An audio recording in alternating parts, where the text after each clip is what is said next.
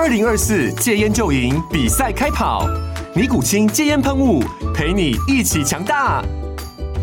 戒烟不容易，单靠意志力戒烟的人，时常无法克服戒断症状而失败。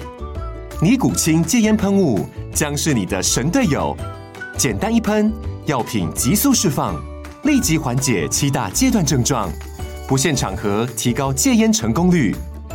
除了尼古清神队友，你还可以寻求专业医疗人员协助，一起迈向戒烟成功之路。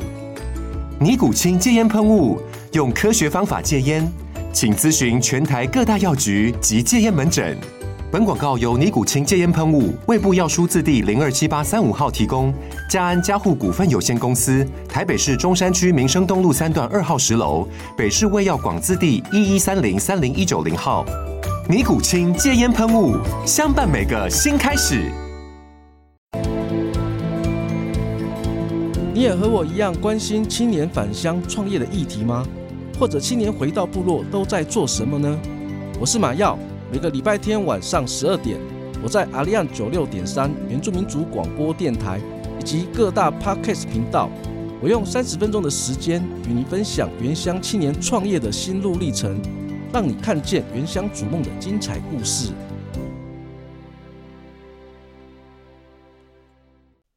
您现在收听的是阿里安九六点三原住民族广播电台，欢迎收听青年返乡，Are you ready？大家好，我是节目主持人马耀及马耀嘎古。今天我们有幸邀请到屏东县来义乡大后部落的排湾族女头目廖丽华头目。他的人生故事曾经被纪录片《阿杂伊兰的呼唤》所记录。廖头目从过世父亲手中接下了头目重担，但他从小在平地长大，不会说母语，文化传承都还来不及交接，就必须回到部落，扛起照顾族人的责任，还必须设法重建百废待举的家屋与祖灵屋。在他的成长路上，充满了挑战与坚持。这集廖头目将跟我们分享。他的回家之路，并跟我们探讨部落文化的重要性，以及身为原住民族的我们能够为自己的文化保存和传承做些什么呢？现在，我们就来一起聆听廖丽华廖头目的生命故事。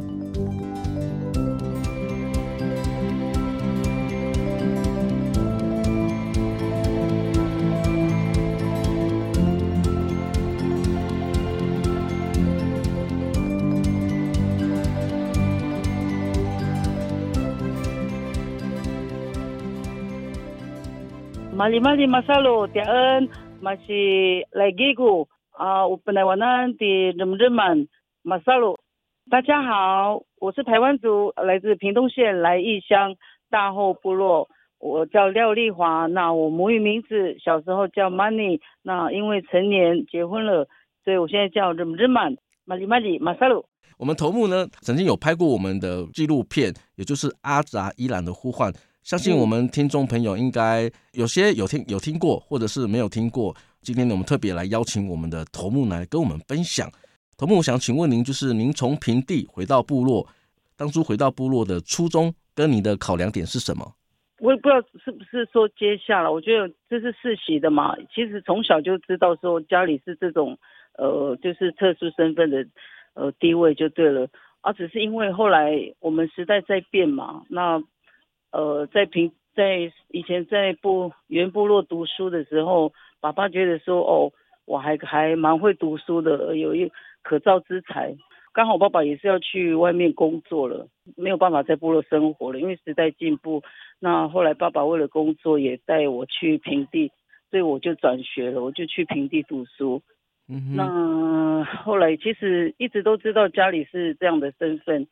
可是因为爸爸说，你就你就做好你读书的本分，做好你你学生的本分就好。所以一他说家里的一切都是他负责就好。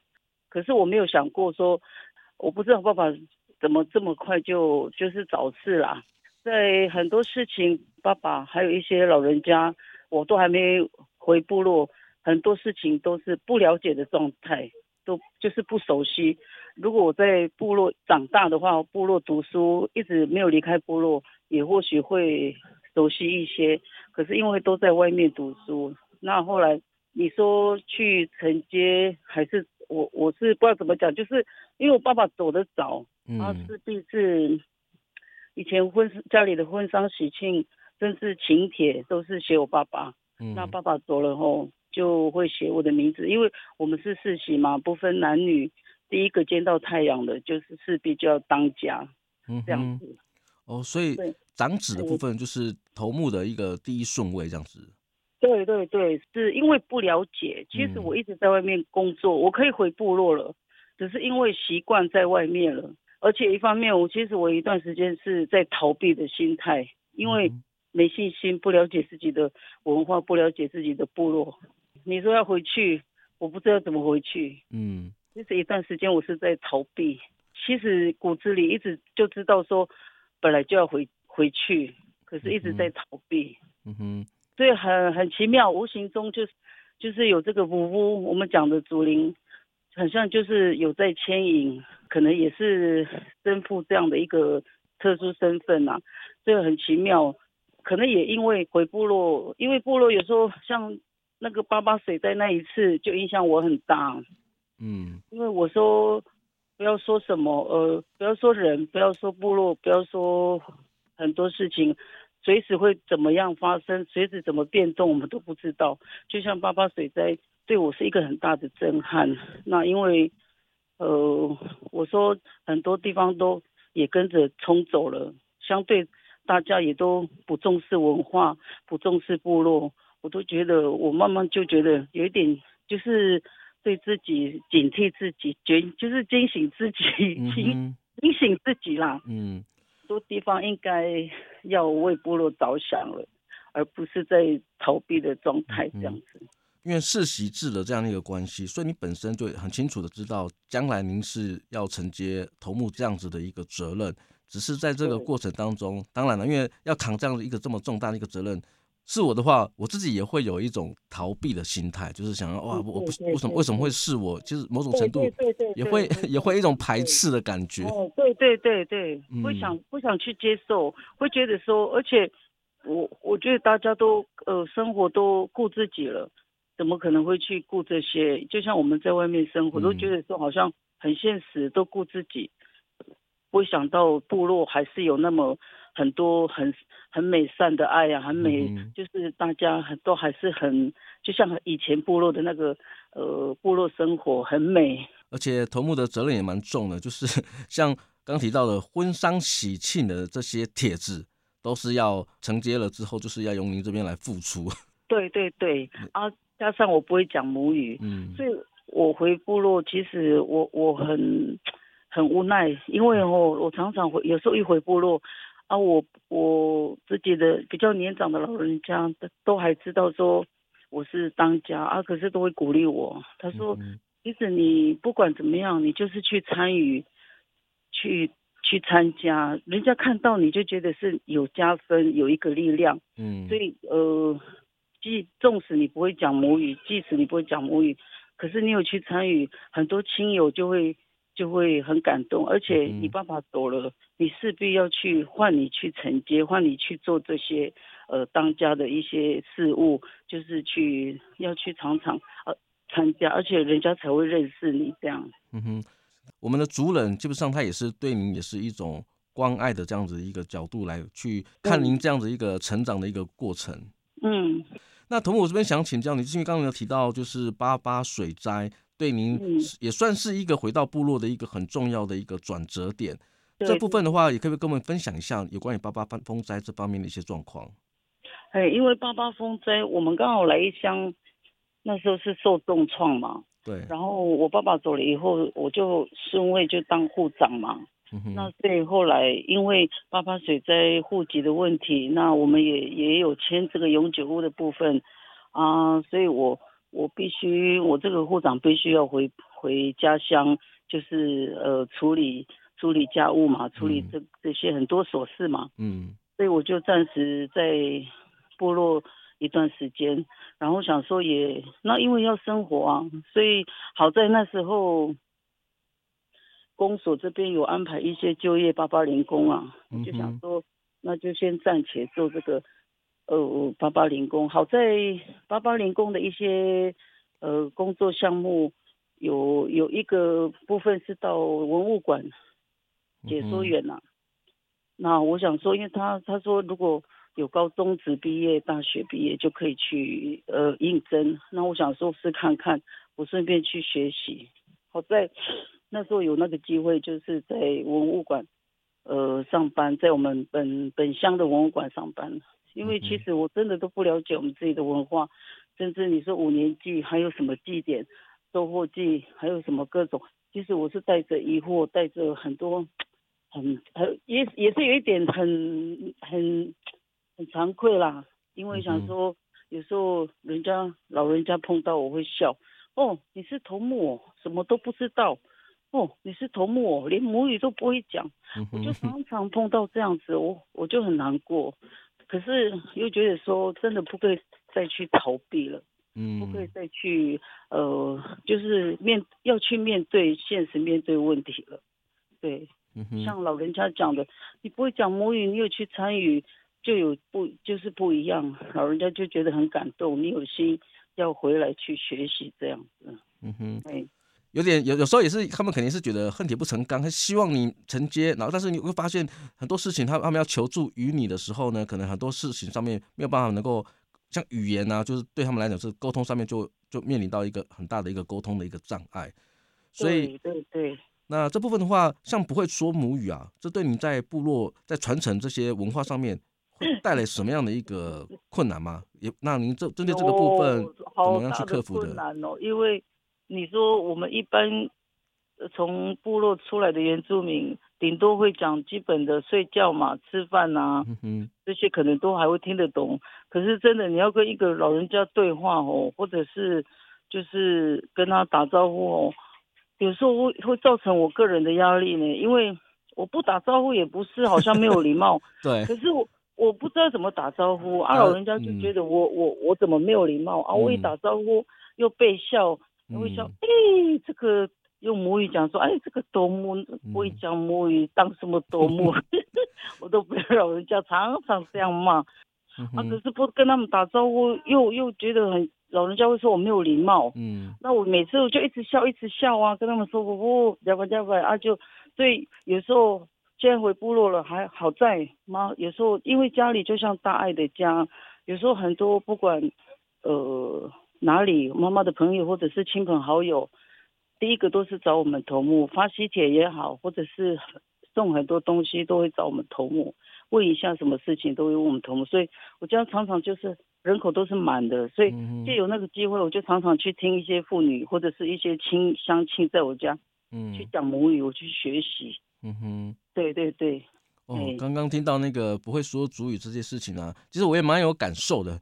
其实不是我们没有礼貌，不跟长辈打招呼，是因为他打完招呼之后，因为要对话啊，不会讲主语，就会变成很很不会对话，所以我常常被老人家骂，被人家笑，他就会说：“哎呦！”而且有的老人家讲话很深奥，我用母语讲，他说用母语讲说：“你长得那么传统，那么。”你怎么不会讲母语？有的不了解我们的生活状态，嗯，不了解我们是在平地读书的孩子，嗯嗯、所以有时候我很想笑，嗯、就在我说老人家很有意思啦，在在骂我的时候，还骂我说你长得那么传统，竟然不会讲母语，就是有族原住民的外观，但是呢，却不懂我们原住民文化这样。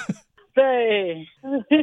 头目，我这边想请教你啊，就是作作为头目啊，文化传承是一个我们很重要的一个任务嘛，尤其是我们重建家屋跟祖灵屋这个部分呢、啊，对我们排湾族啊，又是具有特别的意义。那我想要请教头目，就是家屋跟祖灵屋对我们排湾族的意义是什么？那如果我们头目没有家屋跟祖灵屋，又会对我们有什么样的一个影响？呃，很重要，所以我现在是因为呃，碍于我是单亲嘛，然后又养家，所以很多其实我一直挂在心里面很久了，就就就是悬在心里面。我说我一定要回去盖家屋跟盖我的竹林屋，因为我们以前在传统的文化制度，我们有竹林屋跟那个家屋头目家屋，它是合并在一起的，因为以前没有村里长嘛，嗯。没有代表，那呃以前是头目领袖，在管理部落，在照顾部落的人。那主灵物的部分也是很重要。主灵物是因为以以前核心家庭就是呃头目、灵媒、祭司，甚至呃呃到猎人或者是呃平民这样，这是一个核心的一个家，就是一个部落。那以前为了要做什么祭祀，做什么祭仪，甚至是不是需要打仗，还是去去那是早期啦，老人家这样讲，可能都会先请灵媒去请示我们我们的那个祖灵屋那边去做那个祭拜的动作，然后头目是要发号施令，因为我们迁村才六十多年，在以前的旧部落都还是这样。呃，很完整的一个架构，嗯、是因为迁到现在这个部落，宗教信仰影响，大家都信仰教会了，嗯，那都没有在照顾，没有在注重这个祖灵屋的部分，尤其是我很重要，就是我们从旧部落迁下来的有一个建基石，我们叫名阿禅，那个很重要，嗯、那个就是那个是有有灵灵性的石头，是有老人家以前从旧部落，然后请。请祭司灵媒就是签下来的，想说要去把把它盖起来，盖一个小小的祖灵屋这样子。哎、嗯，头目，您说那个建基石，建是哪个建啊？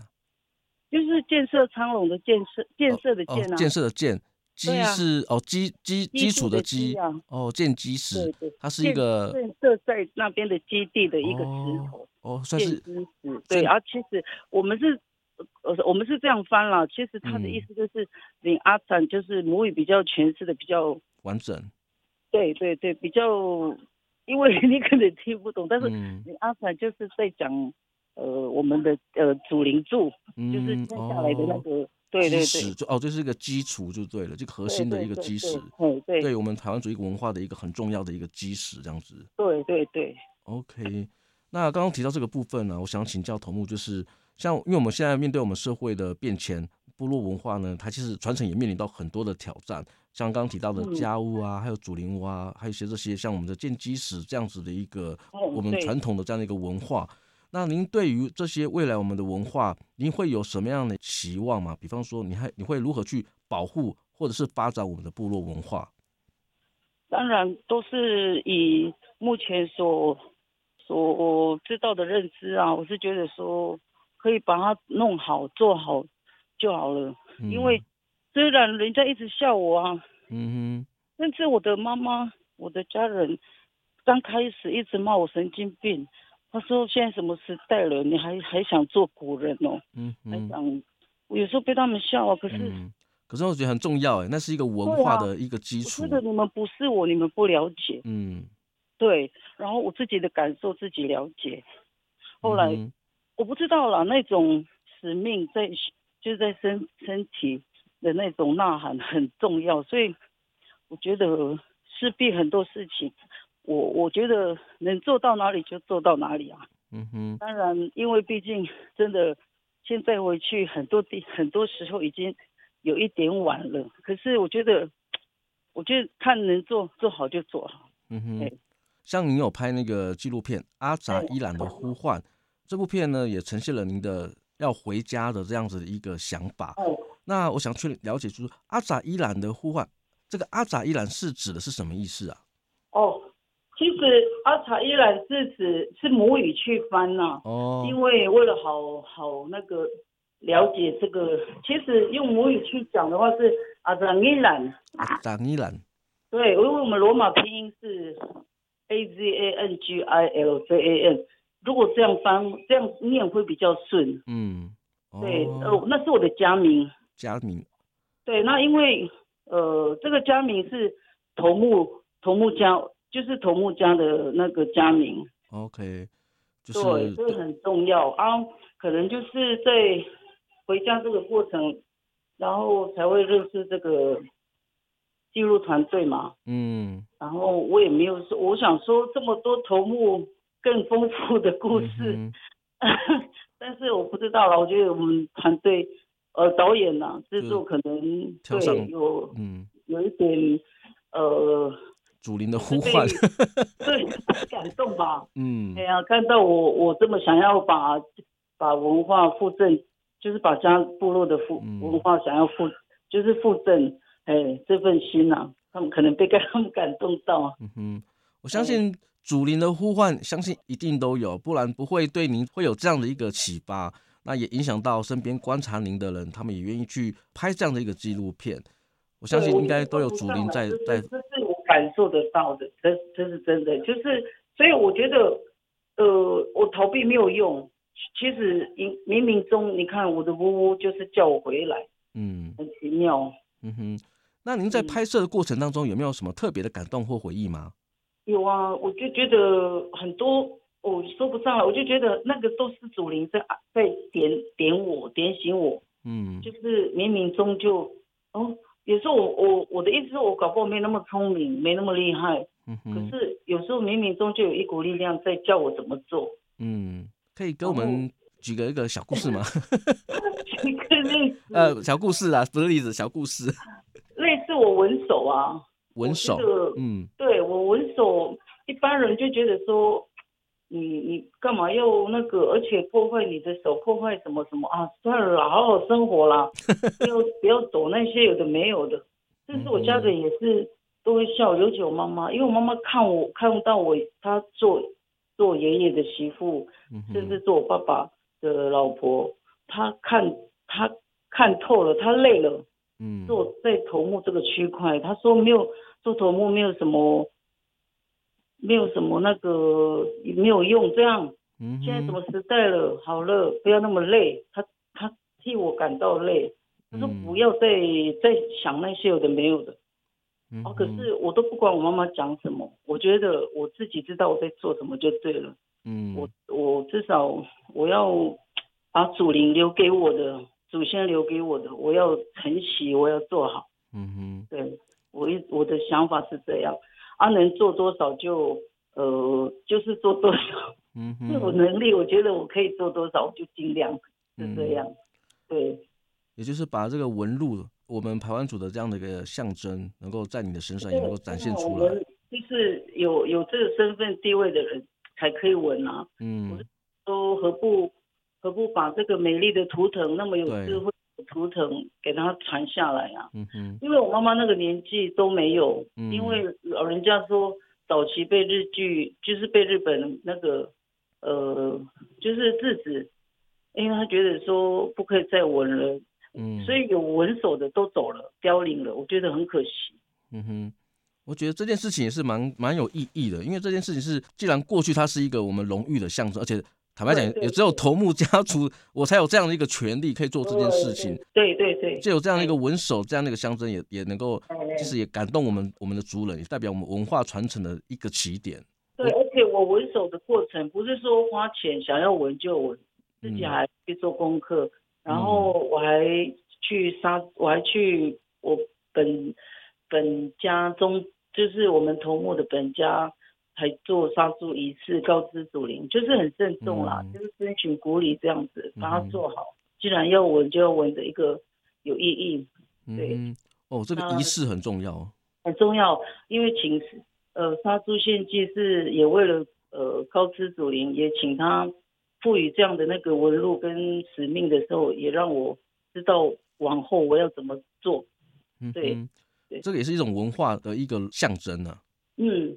透过我们这纪录片呢，要要很完整的把我们阿扎伊兰的一个这样的一个呼唤，这样一个透过纪录片传达给我们的观众。我相信我这边这样听头目这边分享，其实我也也很明确的感受到你要传递给我们的讯息。最后一个问题，我想要请教头目，就是我们现在有很多青年啊，他呃，不管是他在。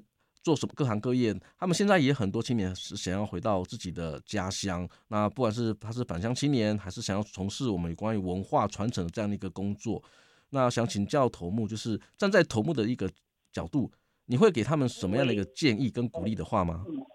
呃，我是觉得我们不管哪一组吼，我们要知道我们的本，我们的那个什么本在哪里，就是要懂得饮水思源呐、啊。是，对，我觉得很多事情，像我刚才讲的，尽能力可以做多少，因为你不去做，没有人要做了，真的，嗯，会一直有这有互相推推挤的方式，就是说啊，他会弄啊，啊，他会弄啊，啊，自己不呃自身不做好的话，谁会谁会谁会有感染力去把部落弄好？嗯、对不对？我们大家如果如果你你把自己做好，感染给别人，我相信很多地方大家都会呃也会一起想要为部落部落呃就是找呃 怎么讲、嗯、会弄好呃部落的文化传承啊、嗯、这样子。